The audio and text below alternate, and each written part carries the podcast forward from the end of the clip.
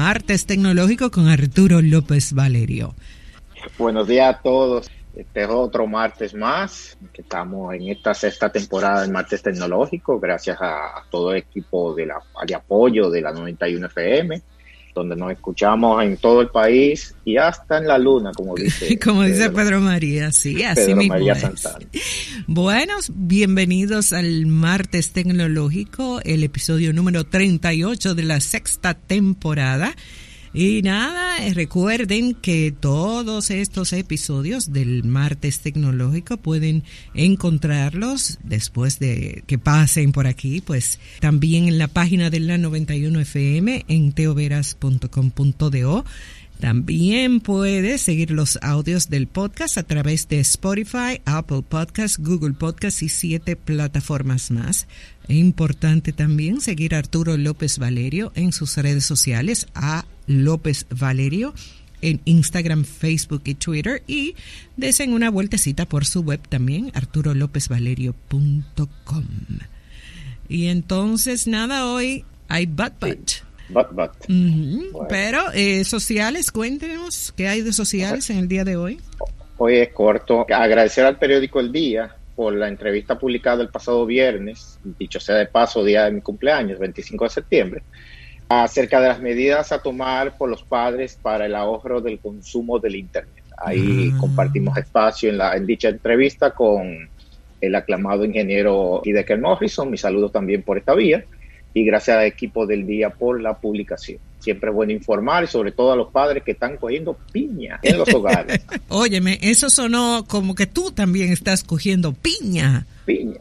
Tú sabes que con los muchachos, gracias al cielo, como primero nosotros empezamos hace muchos años con un modelo de homeschooling, después nos movimos al modelo tradicional, pero yo tengo un mini coworking aquí con ellos instalados. Tú sabes que yo tengo mi escritorio remoto, es decir, que yo puedo trabajar de mi casa y cualquier lado del planeta. No se me ha hecho difícil. O sea, como familia lo, hemos hecho bien la transición, pero el gran inconveniente es que todavía los maestros y las instituciones educativas están tomando el ritmo.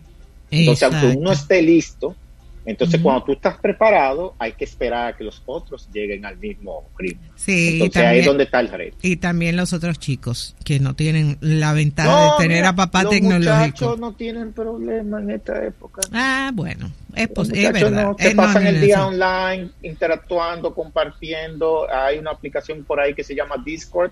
Atención, padre, los muchachos están montados ahí. Y son una llamada tipo chat, con voz, con interacción, o sea, ese sistema que todavía es pensamiento del siglo XIX con herramientas del siglo XXI. Entonces, en lo que los cables lo, lo alinean bien, eh, va a pasar un tiempo. Bueno, esperemos Ahí hable como padre, no como técnico. Sí, el, el ya veo.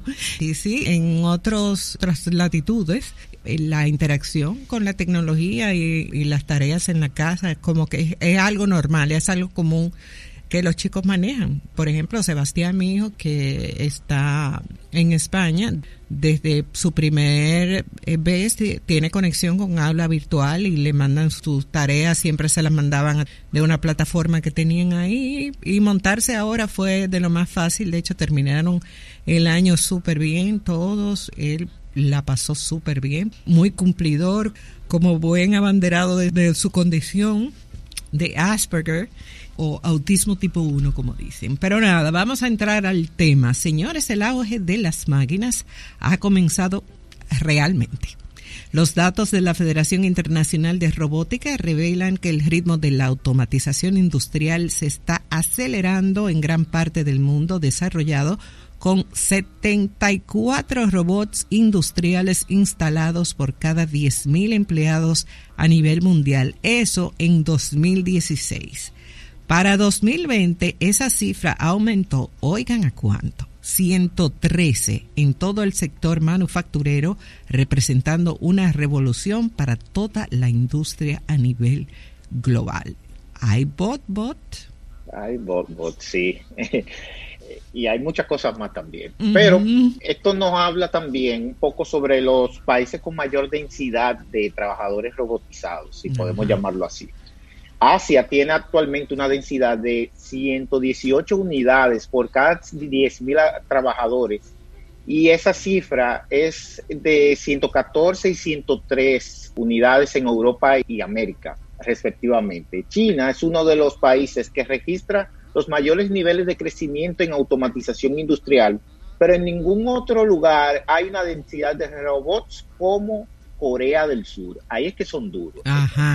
El año pasado, Corea del Sur tenía 855 unidades industriales de robots instalados por cada 10.000 empleados. Esto se debe principalmente a la continua instalación de robots de gran volumen en los sectores eléctrico y electrónico. Alemania y Japón son reconocidos por sus industrias automotrices y tienen niveles de densidad de alrededor de 350 por cada 10.000 trabajadores. Fíjense lo lejos que está eh, Corea. Exacto, menos, mucho menos de la mitad. Bien atrás, sí, como los hongrones, atrás, por los fil. Curiosamente, eh, Carlotti, Japón es uno de los principales actores de la robótica industrial, ya que representa más de la mitad del suministro mundial. Esto significa que aunque Corea tenga 855 robots industriales instalados por cada 10.000 empleados, Japón es que se los suple. En los Estados Unidos, el ritmo de la automatización es más lento, con una tasa de densidad de 228 y más lento este año, ¿verdad? Con todas las cosas que han pasado. Me imagino, y con los enemiguitos que están de por otros lados del mundo, trayendo industrias hacia ellos, o sea.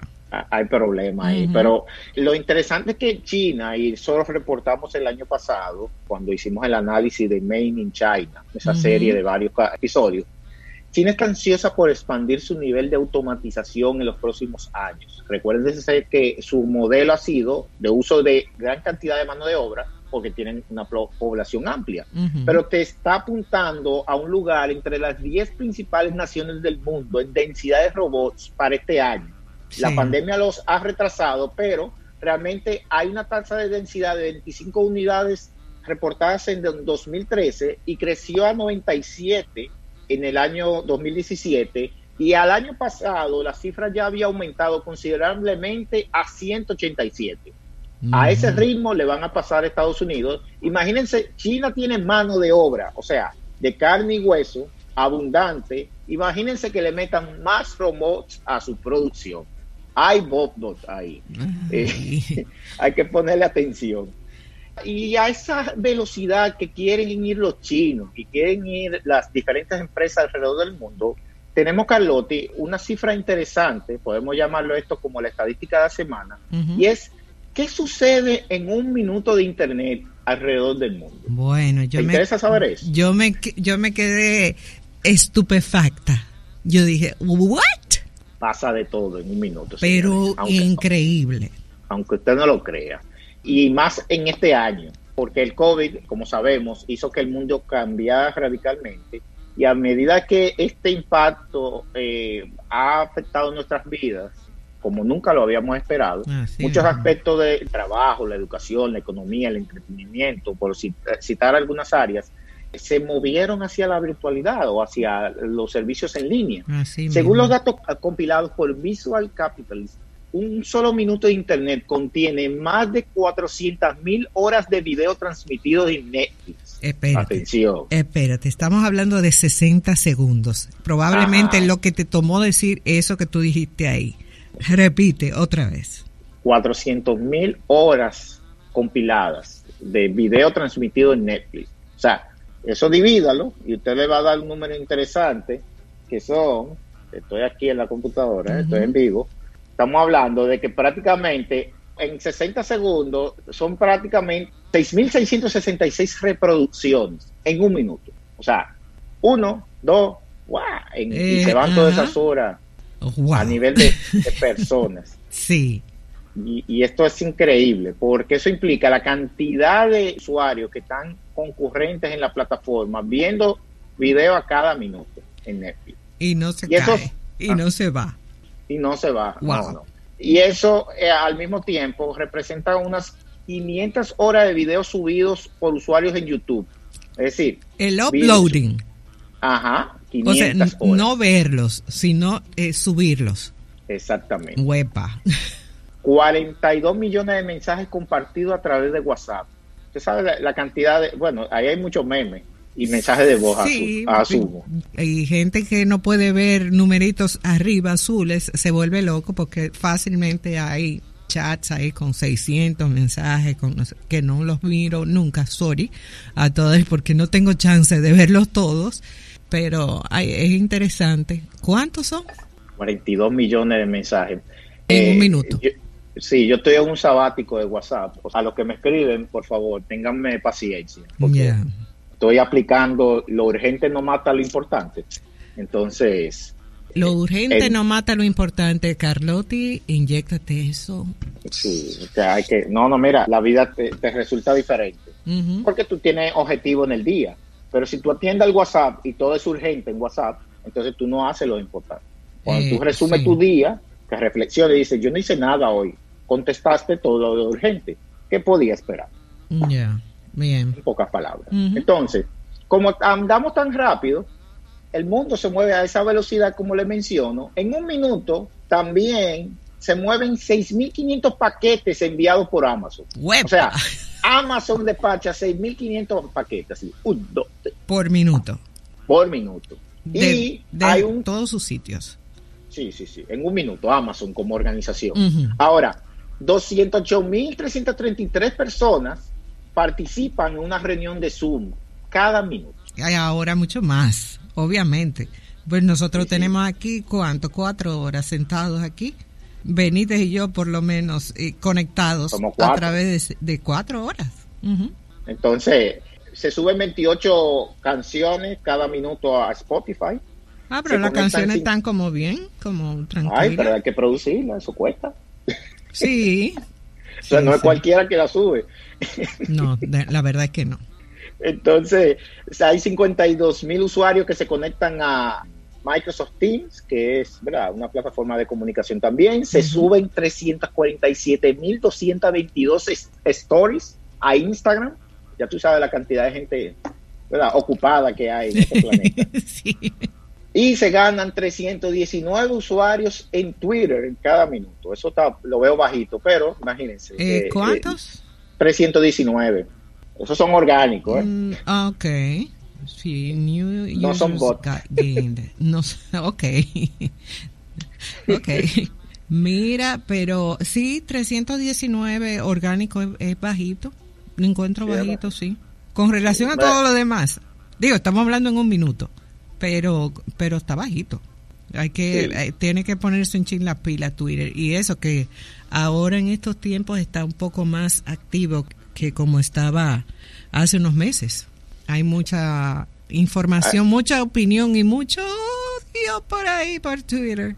Es que hay mucha gente trabajando de la casa, eso es lo que sucede. Pero es fuerte, Twitter, traerle a Twitter es un lío. El que se pone a, a seguirle la corriente a todo el que le responde, ya tú sabes. No, hay que hacerle caso a lo importante. Otra vez, hacerle caso a lo importante. Sí, lo importante. no a lo urgente. Siempre. Ahora, lo que sí hemos detectado, estas tendencias robóticas, porque fíjense, hay 2.704 instalaciones por cada minuto de TikTok que sigue creciendo y sigue avanzando. Y esto no habla de en qué están los humanos y en qué están las máquinas también. Porque Asimismo, como se suben historias, se suben videos, se miran películas en Netflix, eso es un comportamiento de entretenimiento. Pero al final de cuentas, el trabajo operativo poco a poco lo están haciendo las máquinas, los sistemas complejos y evidentemente los patrones de machine learning que van acumulando nuestro comportamiento y van desarrollando entonces flujos y procesos más automatizados. Ahora, hay que tomar en cuenta en que desde el mes de abril ha crecido una tendencia del uso de Internet, pero Vamos a plantearlo esto después de la pausa. Así mismo, así mismo es. Volvemos en breve con el martes tecnológico Manamaná y Arturo López Valerio. Te quedo hablando de algo que se está midiendo desde el abril de 2020. Fíjense que eh, prácticamente las instituciones financieras han estado reportando, verificadas por los medios de comunicación, la alerta a los usuarios de, los sistemas electrónicos para que no sean víctimas de modalidades de fraude que han tomado auge en los últimos días, como el phishing.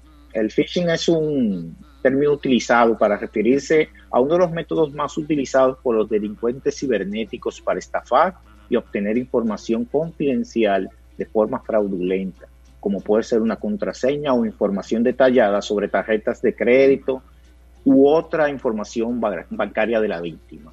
Este tema lo abordamos en, un episodio anterior, hace ya semanas atrás, del martes tecnológico. Bueno, si, si quieren buscar ese audio, lo pueden encontrar en la página de 91FM, teoveras.com.do o en Spotify, Spotify buscando martes tecnológico.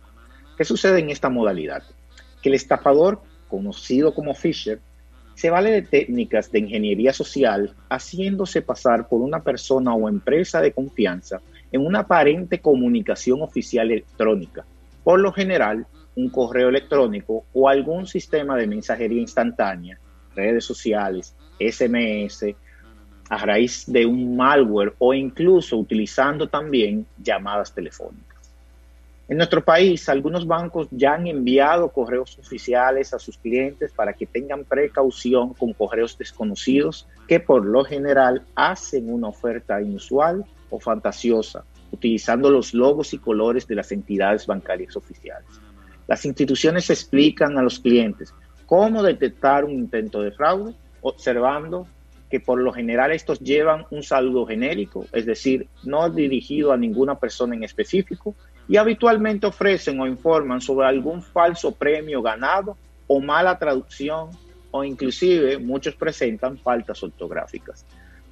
Para una nueva modalidad que está eh, activa en Instagram, y esto hay que ponerle atención, están utilizando perfiles de venta online donde ofrecen productos para hacer delivery al hogar. Pueden disfrazarse de tienda de electrodomésticos, artículos del hogar, productos esenciales que muchos usuarios están viendo atractivos en los modelos de negocio de Instagram, donde generalmente, y esto lo, añado, eh, se están utilizando pagos en efectivo. Es decir, no son transacciones con pasarela de pago de tarjeta de crédito ni nada por el estilo, sino que son transferencias. Ajá, entonces eso pasa pasa por debajo de, la sombra de la DGI. Eh, a menos que sea la transferencia en ese aspecto, sí, cuando se hace una transferencia, lo que pasa es que está pasando y se reportan los usuarios en las redes sociales, es que se está entregando el pago, entonces no están entregando la mercancía. Y cuando empiezan a investigar, al final no aparece nadie. Entonces, dejan enganchado a los usuarios. Entonces, a mí me, me pasó el otro día que hice un pedido y me dijeron que iban a tardar siete días en entregarme en una oh. empresa dominicana que está anunciándose por redes sociales, pero te digo que montón. A los siete días pedí que me dijeran qué iba a pasar y me dijeron que eran siete días laborables, o sea, vamos por doce. Al final me entregaron el pedido, obviamente yo no vuelvo a pedir nada ahí, pero hay que estar atentos porque la entrega se hizo, pero si usted no está en capacidad de responderle a su demanda por el tipo de publicidad que está haciendo, entonces busque otra forma o, bájale un chin, bájale dos, porque desencantar un, un cliente, un usuario, por este tipo de cosas y el producto no es malo, es bueno, pero no me siento en confianza de volver a comprarlo. ¿Por qué? Porque puede venir alterado por la rapidez, por lo que sea. Es un producto artesanal. Y uno quiere darle apoyo a las empresas locales. Lo quiere hacer y busca la forma. Pero hay que tener cuidado. Hay que tener mucho cuidado. Sí, es un caso de no cumplir la expectativa que el cliente le fue prometido. El caso que menciono, o los casos que estoy eh, tratando de, que por favor entidades como Proconsumidor, la Superintendencia del Banco y el DICAT, porque ahora mismo no hay una, una entidad que mire lo digital en el país, sino que hay muchas responsabilidades repartidas. Vean esto porque no solamente la entrega, término que si fue tarde o fue un mal servicio, es un tipo de experiencia, es que hay perfiles que están ofreciendo, tomando el dinero y no entregando. Entonces, eso, eso es un problema. ¿Por qué? Porque debemos desarrollar, y cuando digo debemos, porque me incluyo, porque estoy, soy parte de esta economía digital desde hace ya mucho tiempo, empujando para que se desarrolle, desde cuando no era digital, que era electrónica, eh, desde que habían 100.000 usuarios de, de Internet en el país, promoviendo el tema del mercadeo digital o electrónico, realmente ha recaído sobre las instituciones financieras a la ciudadanía en este tipo de actividades. Y es realmente debe ser una actividad, organismos o instituciones que están llamados a, cuidar al consumidor o a regular en el aspecto financiero el uso de los productos financieros en sí, porque una transacción electrónica a través de redes sociales se está utilizando una cuenta de banco o una tarjeta de crédito. El punto acá es que debe desarrollarse una campaña de educación en ciudadanía digital. Señores, es urgente. No podemos continuar con un fomento del comercio digital sin una protección de los consumidores en los canales digitales, evidentemente. No es un deber único de las entidades financieras, sino una responsabilidad de las autoridades relacionada de una u otra forma con la economía digital. Recuerden que publicamos recientemente un manifiesto sobre economía digital que dicho sea de paso está disponible en amazon.com, en donde estamos indicando, y, lo hemos calculado, eh, la economía digital representa, sin las telecomunicaciones, un 4% del PIB, del Producto Interno Bruto del país.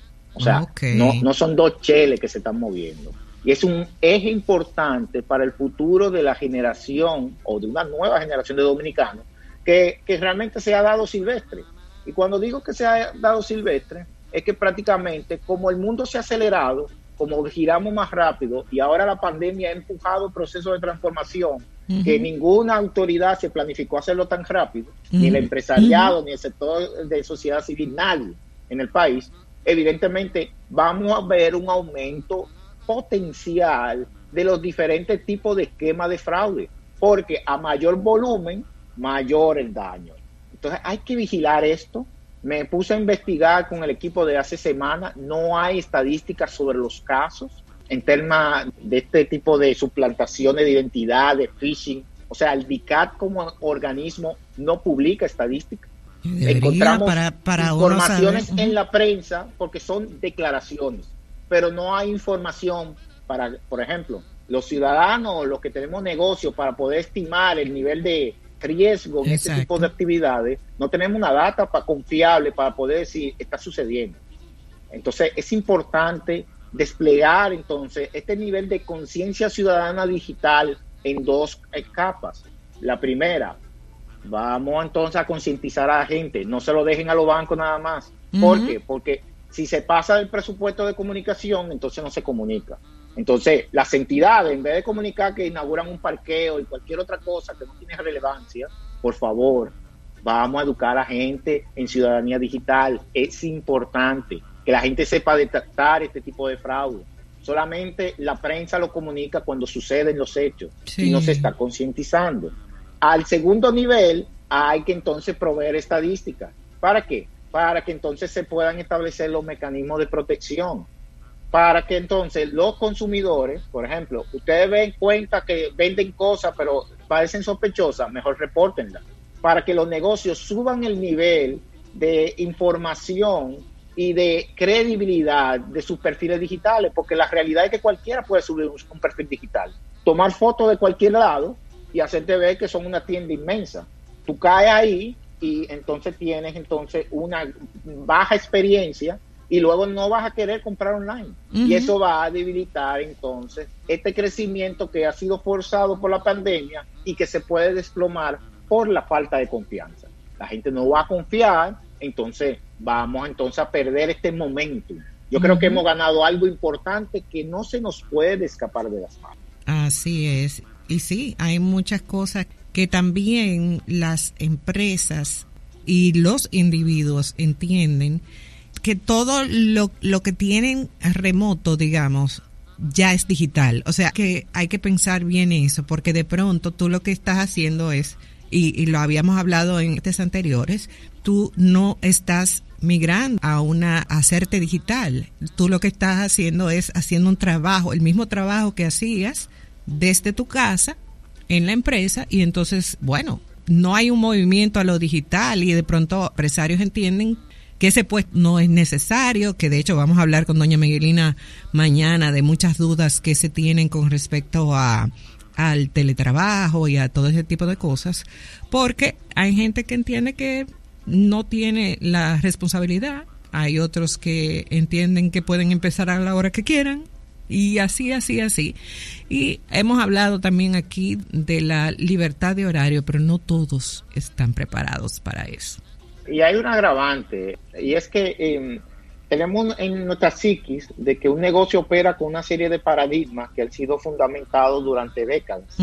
Entonces, cuando, por ejemplo, una institución que se ha ido remoto, que tiene un empleado que tiene unas condiciones de cualquier dominicano, es decir, hay una platanera pasando, hay un perro ladrando, hay ruido en el ambiente, hay un reggaetón. te pone chivo porque tú crees que es alguien que está haciéndote algún tipo de, estafa, pero realmente es un empleado que está en un lugar. Entonces, esa línea para ya tú distinguir si él trabaja en una empresa o es alguien que me quiere estafar, realmente no hay un parámetro. De y mire, tú sabes, tú sabes qué me pasó el otro día. El otro día me llamaron de un banco, entiendo que era, y primero la persona no tenía la información de algo que ya yo había hecho y segundo, había una platanera sonando atrás y le digo, esperamos que termine la platanera o qué hacemos, porque como que me estoy medio perdida.